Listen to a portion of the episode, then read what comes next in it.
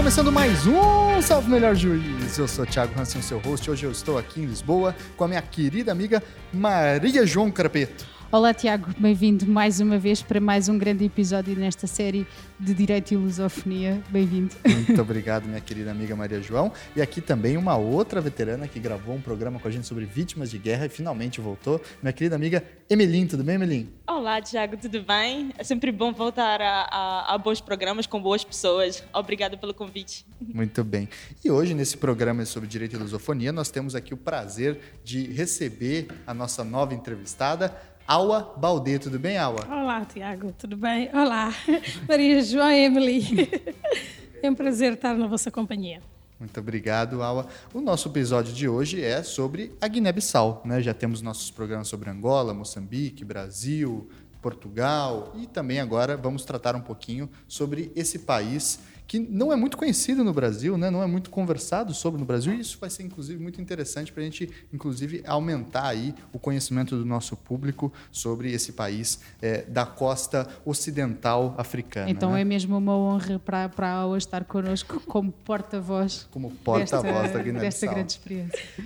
Aua, por favor, se apresenta para o nosso ouvinte, fala um pouquinho o que, que, qual é a sua carreira, o que, que você faz, qual é a sua área de pesquisa, o seu trabalho e assim por diante. Certo. Olha, antes de mais, eu quero agradecer um convite. Um, honra muito ser o porta-voz da Guiné-Bissau aqui neste vosso programa. Já ouvi os episódios anteriores e é, uh, estão todos de parabéns. Portanto, eu sou da Guiné, Aua Baldé, e uh, sou advogada de formação. Formei-me aqui em Lisboa. Uh, já trabalhei como advogada na Guiné, mas também aqui em Portugal. Estou inscrita nas duas ordens.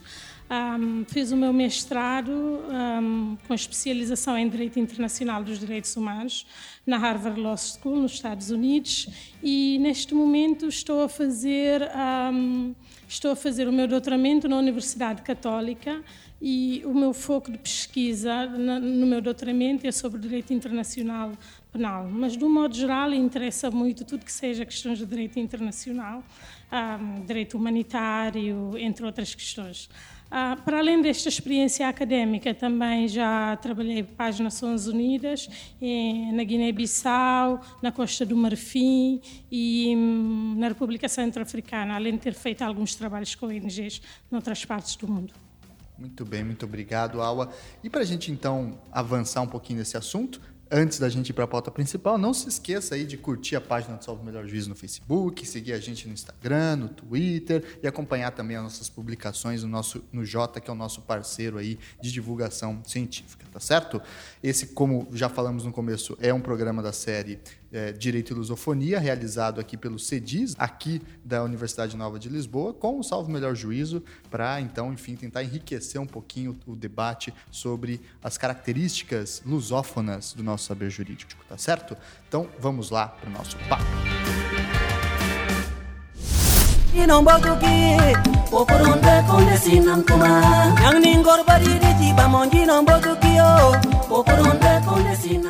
Aua, vamos começar com uma pergunta. Como os nossos ouvintes já sabem, a gente faz as mesmas perguntas para todos para a gente ter um padrão de comparação, né? Certo. E a primeira pergunta que a gente quer fazer é: dentro da ordem jurídica da Guiné-Bissau, Uhum. qual é o valor do costume ali naquele ordenamento? Ele é superior à lei, é igual à lei, é inferior à lei? Como se, dá quando ocorrem conflitos, por exemplo, entre costumes e a legislação? Ah, hum, olá, Tiago, muito obrigada pela pergunta. Ah, eu gostaria de começar por dizer que hum, o costume não está expressamente previsto na Constituição, na Constituição guineense, mas, no entanto, apesar de não existir, ah, não haver uma expressão, ah, não haver uma. hum, a previsão legal na Constituição da Guiné relativamente ao costume e ao direito consuetudinário, este, na verdade, existe eh, na legislação ordinária. Ah, nomeadamente, posso dar alguns exemplos. Ah, a Lei Orgânica dos Tribunais de Setor ah, faz referência à utilização do costume e ah, dos usos para a administração da justiça a nível local. Por que é que eu disse que, portanto, há uma distinção entre aquilo que está expressamente previsto na Constituição sendo certo que não há uma previsão legal, e isto deve ser muito ao facto da Constituição da República da Guiné-Bissau, que está em vigor neste momento, ser uma Constituição de 1984. Apesar de já ter sofrido imensas revisões constitucionais, hum, não há uma expressão, uh, sendo uma Constituição dos anos 80, não há essa previsão legal. E isso também explica o porquê que uh, em várias leis ordinárias já existe essa, essa previsão legal. Como eu dizia, a, a lei que prevê os tribunais do setor faz essa referência específica. Também, por exemplo, a lei da, a lei da floresta, a lei florestal, faz, uma, faz um reconhecimento que a gestão das, eh, das florestas comunitárias tem que ser efetuada de acordo com uh, o direito costumeiro, uh, olhando em especial para a questão da, da, do tipo de gestão que é efetuada pelas chamadas tabancas. Tabancas são aldeias que são titulares desses direitos. Portanto, podemos dizer que uh, o direito costumeiro, se bem que não uh, previsto na Constituição, ele realmente existe. Há um, um, pluralismo no ordenamento jurídico guineense, nomeadamente porque, uh, por um lado, isto um, salienta dois factos. Por um lado, há uma diversidade étnica que faz com que, mesmo dentro da pluralidade uh, de ordenamentos jurídicos, cada grupo étnico possa ter uma diversidade adicional. Não é um, o direito costumeiro não é em si igual em todos os grupos étnicos. Poderá variar de grupo étnico para grupo étnico. E a outra a, a, a questão associada a esta é que uh, o direito costumeiro ele também uh, uh, é essencial em algumas áreas de atuação, nomeadamente no que diz respeito a questões sociais, resoluções de questões financeiras, por exemplo, em caso de cobranças de dívidas, delimitação de terrenos, questões de violência doméstica, questão de sucessão. Portanto, há todas estas áreas em que o direito costumeiro atua muito, se bem que existe sempre aquela, por exemplo, a lei orgânica prevê a utilização de usos e costumes, mas ressalva, voltando à tua questão, Tiago, uh, relativamente ao, em que posição em que, se encontra, em que se encontra o direito costumeiro, para dizer que a lei ressalva uh, que não poderá jamais ser contrária à lei expressa, portanto, ao direito positivo. O direito costumeiro é em si reconhecido, mas jamais poderá ser algo que vá contra uh, o direito positivo. Uhum. E, e, mas na prática isso também é, é, visível? Ou, por exemplo, o Estado guineense tem dificuldades de implementar concretamente dar eficácia às suas decisões judiciais em virtude da multiplicidade étnica, da difusão no território e assim por diante? Como que você vê isso? Eu acho, ah, na prática, quer dizer, convém fazer uma distinção uh, que tem a ver com os meios urbanos e meios rurais. Legal. Nos meios urbanos, o que normalmente acontece, há um maior recurso às instituições estaduais de justiça, digamos assim, aos tribunais, enquanto que nos meios locais, por diversos fatores, sendo certo que a inacessibilidade e até o desconhecimento relativamente ao direito positivo, faz com que as populações acabem por recorrer mais ao, ao, ao, direito, ao direito tradicional.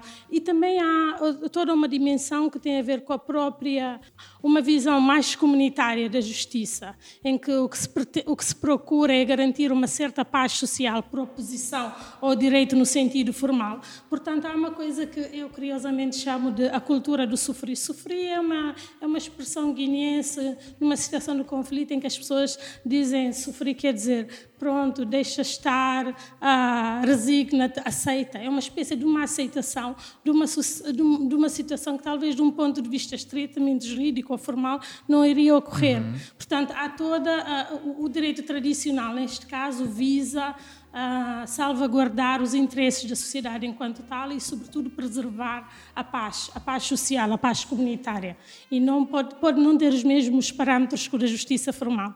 Ah, isso significa que podemos estar perante casos de costume contra legem, por exemplo? Pode haver, pode haver. Quer dizer, o que acontece é que, no caso de haver essas situações, se as pessoas eventualmente recorrerem a uma justiça formal, pode-se inverter a situação, certo? Mas poderá haver situações que um, uh, ah, o costume um, seja, uh, não direi exatamente contra a lei, mas não. Uh, talvez seja melhorar. Mais eficaz do que o próprio Exato. direito, né? Sim, sim, sim. Mas se pegar exemplo prático, um dos exemplos Ótimo. práticos é, por exemplo. Um, é, é, muitos casos, em muitos casos, por exemplo, do, um, na justiça tradicional, há uma forte presença dos valores tradicionais. E esses valores muitas vezes são valores que não são compatíveis com valores de direito, direitos humanos ou valores que nós entendemos serem mais relevantes no direito positivo. Mas ainda assim subsistem essas práticas. Podemos, por exemplo, nomeadamente no caso dos direitos das mulheres. As mulheres, por exemplo, são as, as, as, pessoas que mais. Há uma prática que, se bem que não é uma prática uh, que está a, a decrescer, que é uma prática, por exemplo, do levirato, em que, no caso da, da morte de um cônjuge do marido, a mulher poderá ser entre aspas, herdada por um irmão do marido. Isso acontece em Moçambique também, né? A gente escutou isso também no programa do Moçambique. Exato, exato. Quer dizer, essa prática subsiste, cada vez menos, mas continua a subsistir.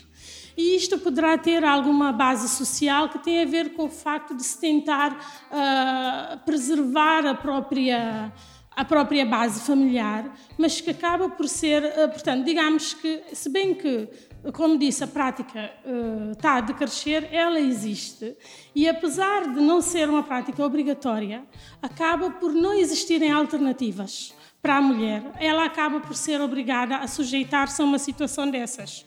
Porque não se sujeitando a isso, quando falece, quando morre o cônjuge, por exemplo, ela, em muitas das situações, não é, na grande maioria das situações, não é herdeira direta, por exemplo.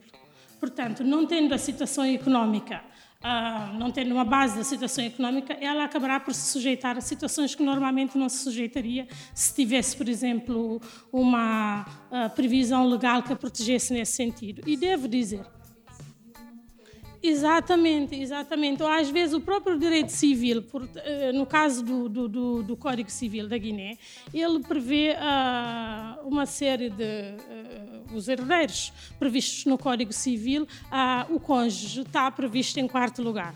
Portanto, primeiro são os ascendentes, depois os descendentes, depois a família do os irmãos, os sobrinhos e, em quarto lugar, é que vem o cônjuge. O que é que, o que, é que isso origina? Origina, por um lado, que, por exemplo, uh, tradicionalmente, no, quando falamos de, das questões dos, dos bens do casal, não se questiona muito com a, a posse da terra seja do marido. Portanto, num caso em que seja a mulher uh, que prece, não se coloca tanta questão da sucessão. A sucessão coloca, sobretudo, no caso de desaparecer o marido. Como nesse caso a mulher não se torna automaticamente uma das herdeiras, no, no, no, aparece no quarto, quarto da lista, acaba por criar situações de fragilidades para a própria mulher que acabam por induzi-la a uma situação que, se calhar, normalmente não aceitaria, por exemplo. E, e aproveitando o, a questão de falarmos de direito das mulheres, uh, eu lembro-me de, de, de, duas situações em específico quando quando estava a estudar a questão da Guiné-Bissau, quando fiz parte do núcleo sobre a África. Uh, a primeira seria exatamente e dando continuidade à questão da sucessão, lembro-me de uma, de uma etnia, sim. acho que são os mandiacos, sim, sim. que fazem sucessão cruzada. Portanto, sequer é o tio que vai herdar a mulher e os bens do, do, do, do cônjuge falecido, vai ser o sobrinho. Portanto, é cruzada e descendente. E ainda assim, lembro-me de uma situação que, que cheguei a, a, ver, que era no caso de uma mulher que tinha saído do casamento e que tudo restava com o marido, inclusive os filhos. Ela, se ela sai do casamento, ela nunca pode ter a guarda dos filhos. Por isso, também no âmbito da família, da guarda da, da, das crianças, a própria legislação da, da, Guiné não vai tentar valorizar, por exemplo, o superior interesse da criança, talvez de ficar com, com, com a sua mãe?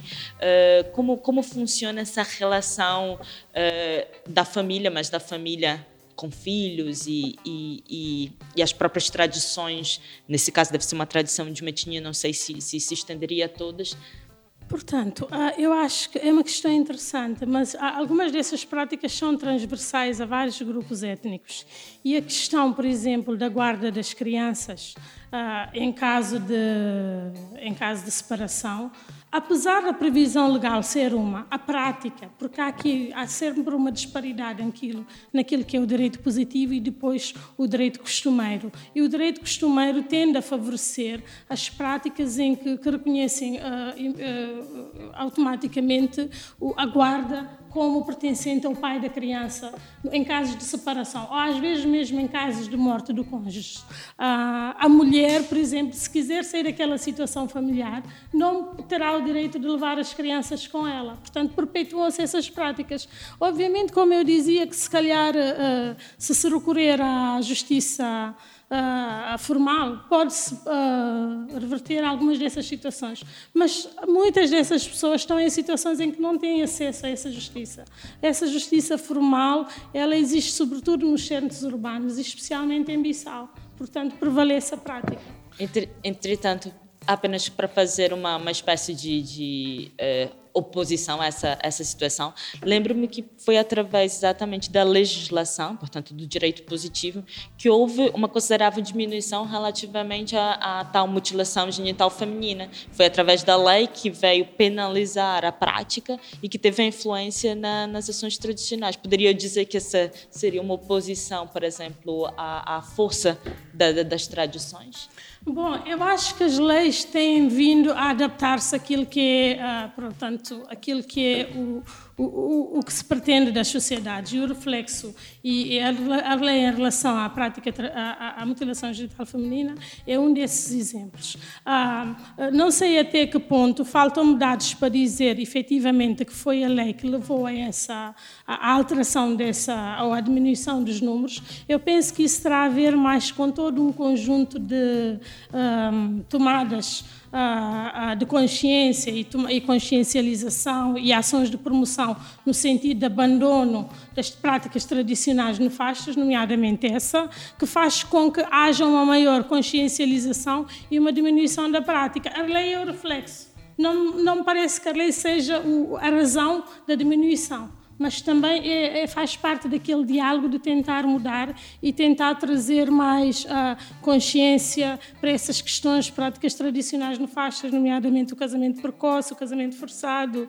entre muitas outras práticas que acabam por uh, ser prejudiciais à mulher. Yawa, é, com relação ao funcionamento das instituições políticas, jurídicas, uhum. democráticas como um todo na Guiné-Bissau, como que funciona? Existe separação de poderes? Sim, sim, sim. É, como que ela se dá? É conflituosa? É harmônica? Como você enxerga o Estado de Direito é, na Guiné-Bissau? Ah, essa é uma pergunta ah, muito interessante, na medida em que tem havido muitos desafios ah, na questão.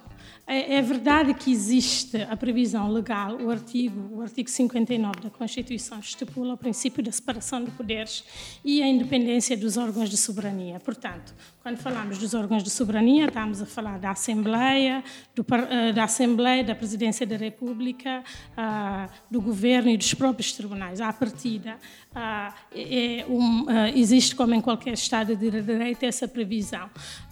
Mas, no entanto, voltando um bocadinho à questão do, da origem desta Constituição que temos no momento na Guiné, que é uma Constituição de 1980, e apesar, ah, quando digo uma Constituição de 1980, quer dizer que é uma Constituição que, surgiu, que surgiu numa época, 84, desculpem, ah, que surgiu numa época de, ah, de, partido único e que, portanto, foi-se adaptando à medida que foi havendo uma abertura política no próprio país.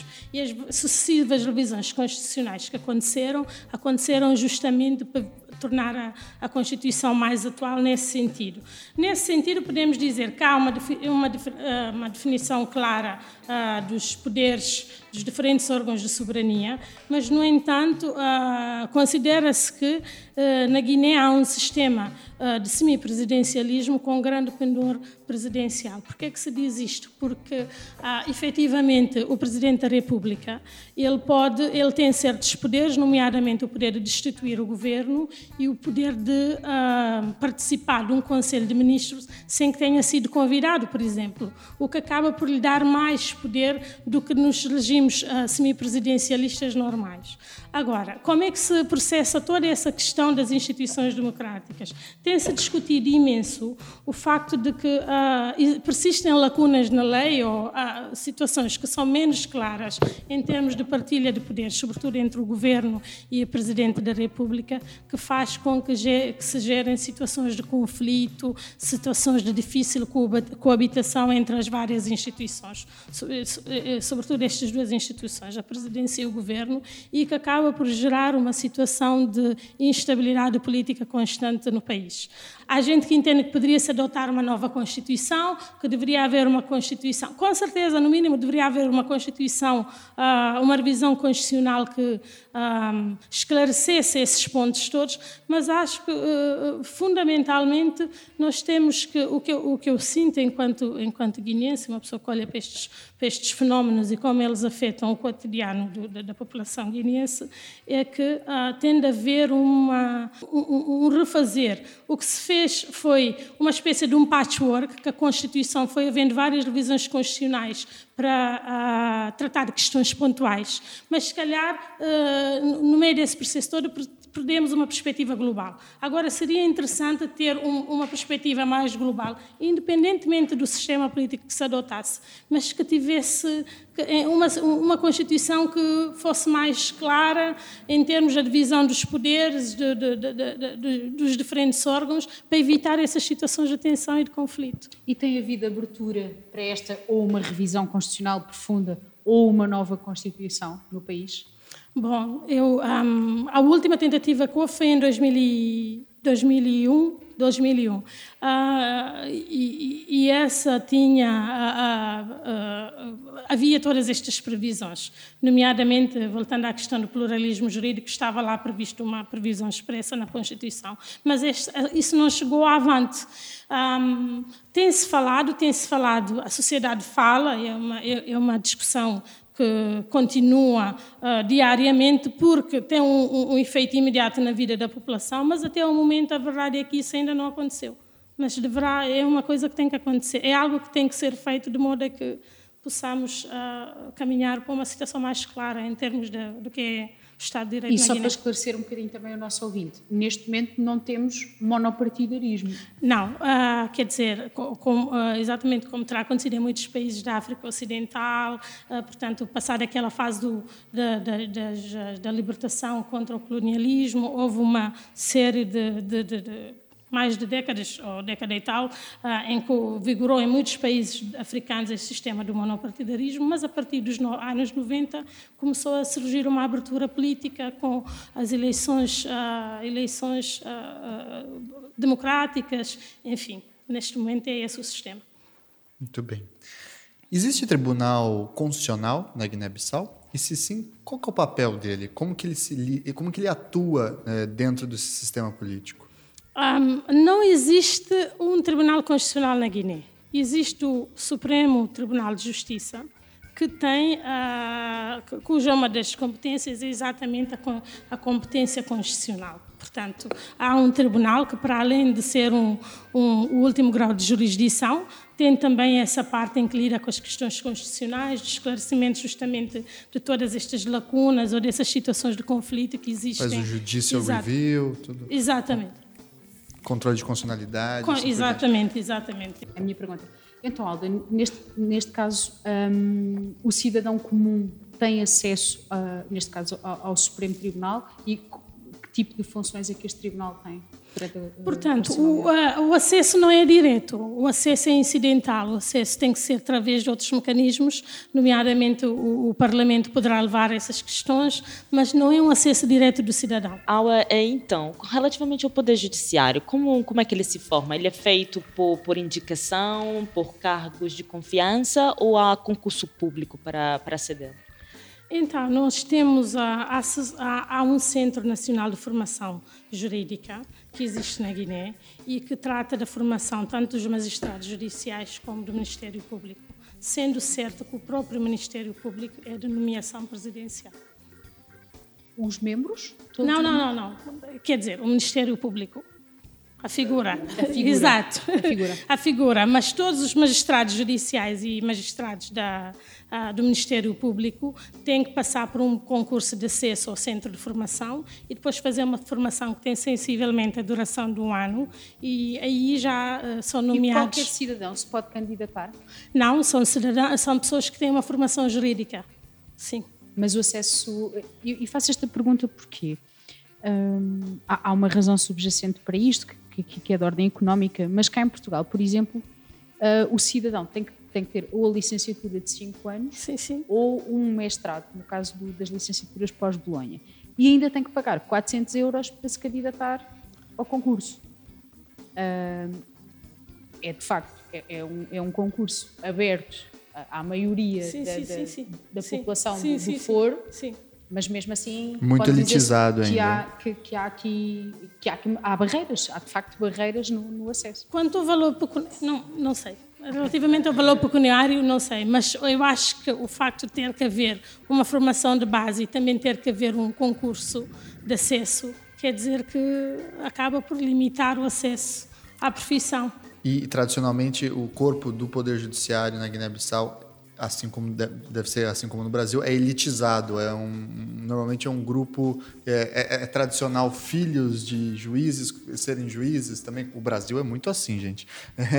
Netos e bisnetos. Bom, não sei se porque a tradição não é assim tão longa, né? O Brasil terá uma história assim mais longa nesse sentido. O que eu sei é que, eh, portanto, há uma abertura cada vez maior no, no próprio ensino, ah, nas próprias, no acesso ao ensino superior, que anteriormente não existia. Ahm, se bem que a cultura da Faculdade de Direito de Bissau já de algumas décadas, ah, que, é uma, que é uma instituição que existia em parceria com a Universidade Clássica aqui de Lisboa e continua a existir. Portanto, nesse sentido, a, elite poderá, poderá se dizer que há uma certa elite aí dessa tradição que já existia antes que de existir o ensino superior na Guiné. Existia essa, esse núcleo, em particular da Faculdade de Direito. Sendo certo que também há um processo de acesso através de um exame e há um número máximo de estudantes por ano. Ah, voltando à questão da, da elitização. Ah, mas eu acho que agora há mais abertura. Há outras universidades que também já têm o curso de Direito.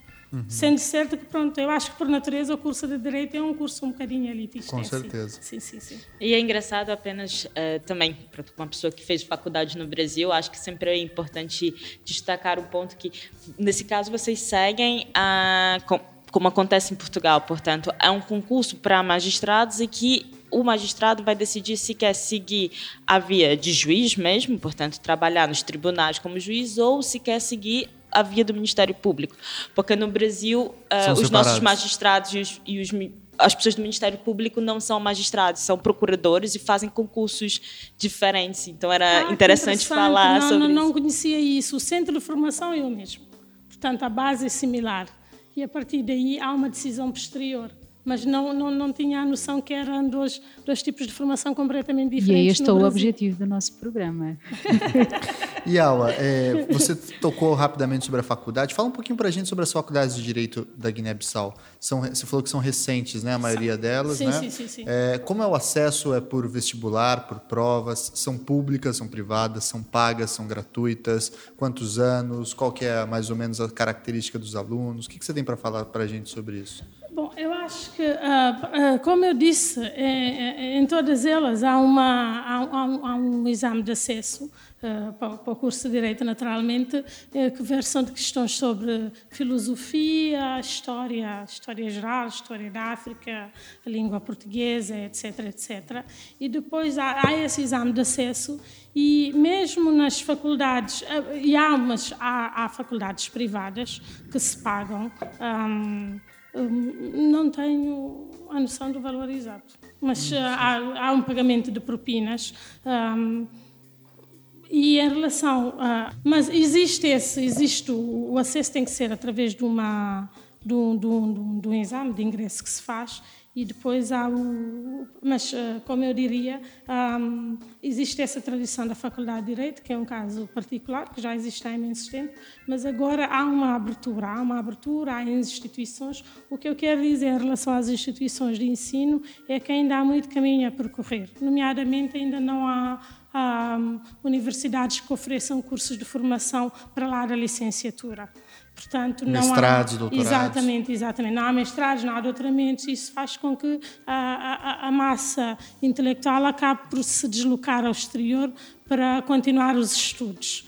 Hum, sendo certo que também há cursos, por exemplo, algumas pós-graduações no país, mas muito do corpo docente não é um corpo docente que uh, residente no país. É gente São que vem para dar, exato, para dar a formação e que depois regressam. A situação da educação está a evoluir, mas ainda não está num ponto em que gostaríamos. Ainda há muito caminho a percorrer. Mas sim, eu tenho eu tinha essa noção, precisamente.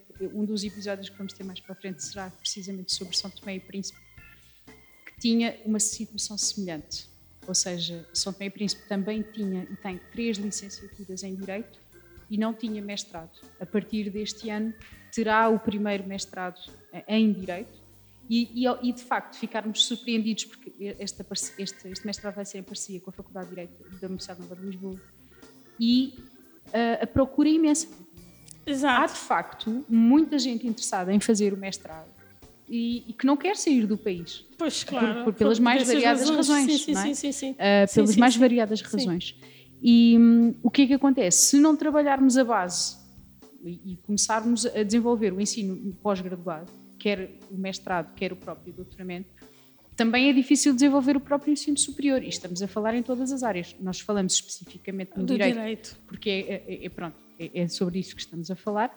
Mas a verdade é que se não capacitarmos os, os recursos locais, esta questão de instabilidade no, no próprio ensino perpetua-se e vai-se de facto perpetuando. Exato, até porque há o risco de quando as pessoas vão se formar para fora, depois acabam por não regressar, não é? A fuga, tal dita a fuga de cérebros. Exatamente. Portanto, muito, oferecendo condições que as pessoas possam adquirir essa, um, estudos superiores no próprio país, acaba por. Uh, uh, não haver tanta exposição a essas possibilidades, entre aspas, de fuga. Exato. Não é? Uh, e a outra questão de curiosidade que eu queria referir e que não referi quando falámos do Poder Judiciário é que existe uma coisa chamada, são os tribunais de setor. Os tribunais de setor são tribunais que uh, são considerados os substitutos dos anteriores tribunais de base que surgiram logo no pós-independência e que são e que eram tribunais que foram criados ah, sob a alçada, portanto, não havia uma, o princípio da independência dos tribunais na época, portanto, estavam a, nomeação dos juízes para esses tribunais e até a própria, a, a própria, como é que se diz, promoção na carreira, ah, estava sujeita ao poder político. Mas substituísse esses tribunais de base por uma coisa chamada os tribunais de setor, que existem em várias, ah, em várias ah, regiões e que acabam, ser, acabam por ser mais acessíveis à população local e, e são estruturas que, enfrentando vários desafios, mas que são estruturas que, curiosamente, uh, muitos dos juízes são pessoas que não têm formação jurídica de base porque vem dessa cultura da vem dessa cultura desses tais tribunais de base anteriores são pessoas que não têm necessariamente um, um, um curso de direito digamos pode, assim pegando um bocadinho na comparação pode ser uh, equivalente àquilo que nós temos cá em Portugal dos juízes de paz Pois, exato. Uma das uh, equiparações que se usam é justamente essa, que poderão ser uma espécie, uma modalidade de juízes de paz, mediadores. Vocês têm esta, esta, figura no, no, Brasil? Tem mediador, conciliador, juiz leigo. É, né? Mas a, a questão do, do, do, juiz de paz é relacionada aos nossos é, tribunais de pequenas causas, antigos pequenas causas. Os... questões de família, sobretudo. Exato, né? mas nesse caso os nossos têm que ser, têm que ser, têm que ser é. mesmo juízes magistrados.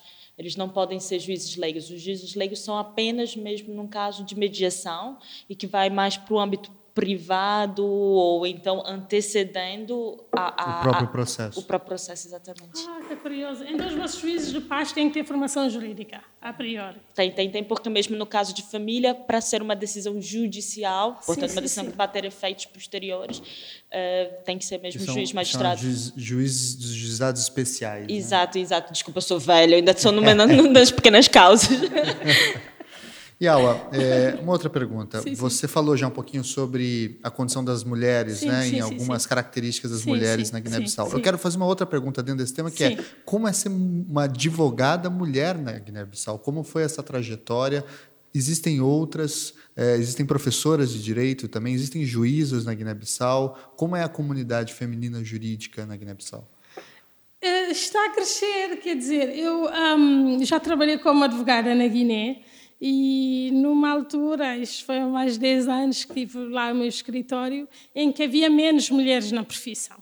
mas há uma cada vez uma maior abertura, há mais mulheres, tanto no... Ah, quer dizer, não, não tenho os dados exatos, mas há um estudo, de, por exemplo, que mostra, isto para dar um exemplo da disparidade, há um, exemplo, há um estudo de 2011 que falava... Um, no número de pessoas inscritas na Ordem dos Advogados e no, no, universo de 92 advogados, apenas dois eram mulheres. Isso mostra um bocadinho o universo, uhum. a disparidade uh, da, em relação à profissão. Portanto, existe. Inclusive, temos, já tivemos uma juíza a juíza eh, no, no, Supremo Tribunal, que foi presidente do Supremo Tribunal e que agora está na CDAO, que é uma mulher. Portanto, existe esse espaço, mas continua a haver muita disparidade, continua a haver muita uma distância muito grande, sobretudo se pensarmos que mais de metade da população é feminina depois, quando chegarmos aos que têm formação e ao que estão nessas posições, de,